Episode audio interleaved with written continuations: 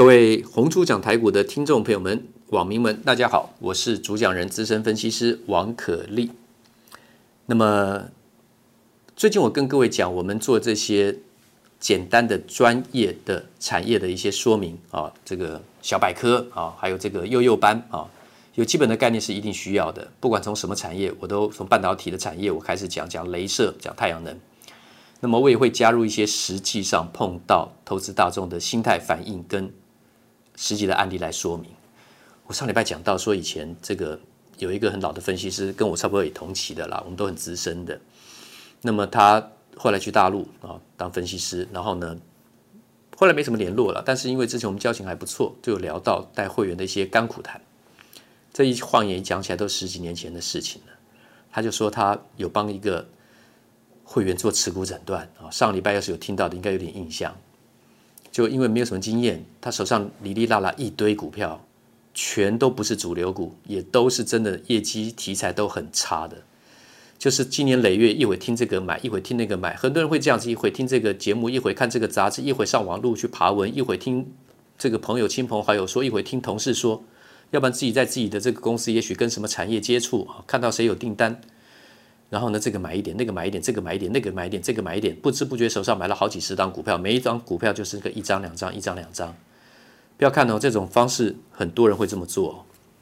这个有点像这个 holder，H O A D E R，不是 H O L D E R，H O A D E R，holder。这个在美国在比较大的地方常见，就是那种堆积狂啊。当然台湾也有，就是破烂堆积杂物、剩物，这个废弃物堆了一堆啊，不舍得卖。也不处理，那么当然节俭是一种美德，可是有些人就是他就是就是收收藏癖，收藏这个就是什么都都不舍得丢，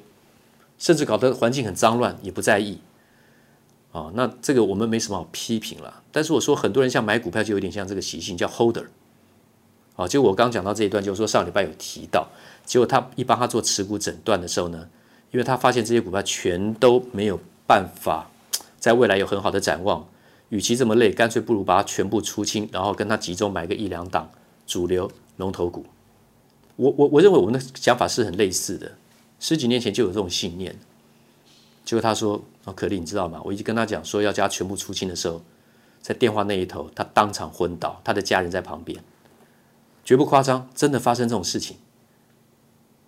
所以我们做持股诊断的时候真是累。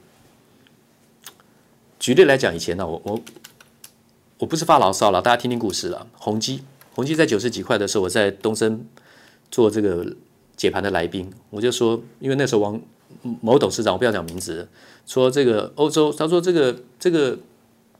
笔记型电脑了，PC 啊，电脑了，是我们宏基说了算，在欧洲市场。我那时候在东森就这样，我说是消费者说了算，不是你说了算。各位，宏基前几年呢、还有一百零五块，我在讲的是在。二零一零年之后的事情，啊、哦，那么在更早之前的话，宏基还有两百四十一块，那个太早，我们不讲，我们不讲。那时候从九十几块钱就一路杀，后来在过这几年当中杀到哪里，你知道吗？最低是九块三毛一。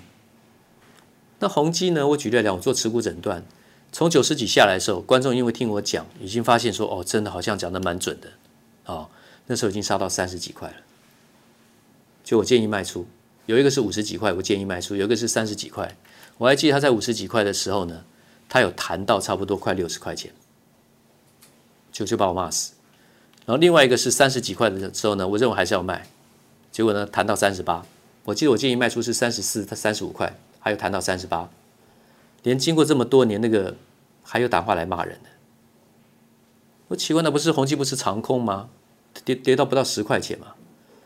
可是被诊断的就会记得，你当时讲完之后还有更高一点的谈的价位。那事实上，他们如果买八十九十甚至一百的，你来找我们的时候已经到了四五十几块、三十几块，你不卖，你本来就不会卖了。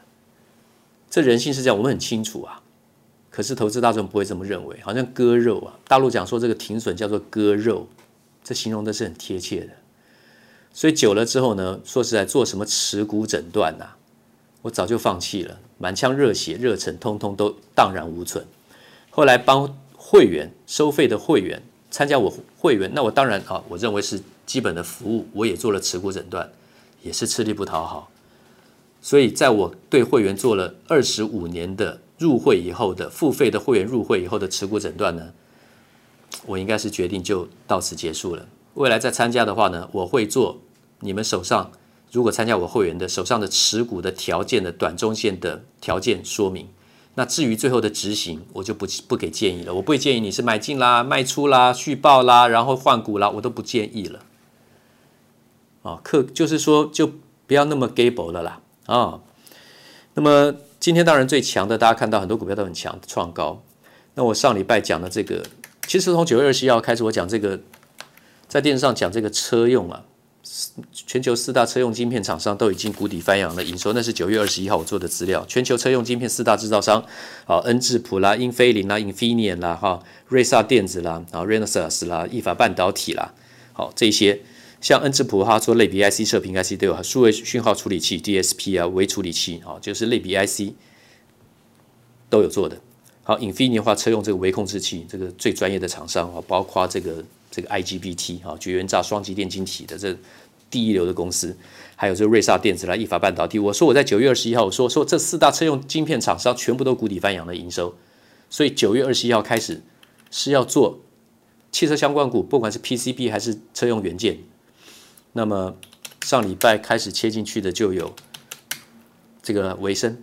啊，维生。那么在各位可以看我其他有这个提供资料的。节目了啊，提供这个图图片资料的。那今天一开盘再买，因为它长线大底嘛，所以今天一开盘开在一百八十八十块钱，直接在市价买进的时候，哎，可以成交在一百七十九，因为它稍微压下来一下，后来后来涨停锁一百九十一。我讲这样不是说哦，买完马上涨停板是理所当然的，那运气是很小很小会发生这种状况的。那么上礼拜买那个汉讯，因为那个超维它要换机嘛，这个显示卡来讲，它这个汉讯当时买的时候还不知道它第三季转亏为盈，赚了一点六二，哦。所以汉讯买在五十三块一次啊，当冲五十六，然后在五十啊五十三块当冲，五十五买进，然后五十呃五十五十块钱买进五十三块当冲了，然后五十六块上礼拜四一买，买在五十五点八，收盘五十五点二，哦，礼拜五就涨停了六十点七，然后今天跳空溢价锁死六十六点七，这速度更快，也是运气，但是呢都是长线大底啊，啊像这个汉讯为什么会买？因营收开始暴冲了嘛，然后呢，三年前那一波这个全球狂潮，那个比特币概念股记不记得？炒炒这个板卡、主机板啊，什么都在涨，晨起啦、印泰啦、汉讯，但汉讯当时是第一指标股嘛，那时候也是从差不多三十二块钱涨到四百二啊，吓死啊！那这次再买的话，就刚好在五十几块开始重新筑底，筑了两年半的底，那一出量当然就进场了。基本上低档出历史，天量出大量，只要是。有一些题材的或是很主流的股票就下去买，那个胜率是比较高的，当然没有的保证啊，没得保证啊。好，不管今天的红书讲台股这个听众啊，我们今天没有做什么技术含量的这个说明，我只是把这个类股呢跟各位这个听众报告一下，因为大家想的就是说，大盘今天都创历史新高了，还可以再买嘛？这是看大盘的结论，其实那并不对的，要看个股。太多股票我们今天买的好比说像。汉讯啦，像维车用的维生啦，啊，板卡的汉讯，车用的维生啊，那都是在长线低档的，在长线低档，长线低档的话呢，我也跟各位听众讲过，还有被动元件的国巨啊，你说国巨不要看眼前说啊，之前还有这个三百五十块钱、三百二十块钱，好，那再更低还有两百零三，不要这样回头看，因为它光是逐一个长线大底，它那个落差范围很大，国巨等于是差不多一万点出头的台股，就是这样。其实目前来看，我我看基本面。最有长线实力的，还在最低档区的主流龙头股，就剩下国巨。那么它的爆发力，股价的爆发力会比红海要活泼多了。红海是在长线低档，好吧？那今天稍微偷懒一下啊，这个产业的技术含量或者产业的这个基本面啊，这个幼幼班的这个专业知识呢，暂时今天就先不讲那么多。上礼拜讲了雷射啊，半导体 P N 半导体啊。那明天开始，那我们再做小专题式的报告，还有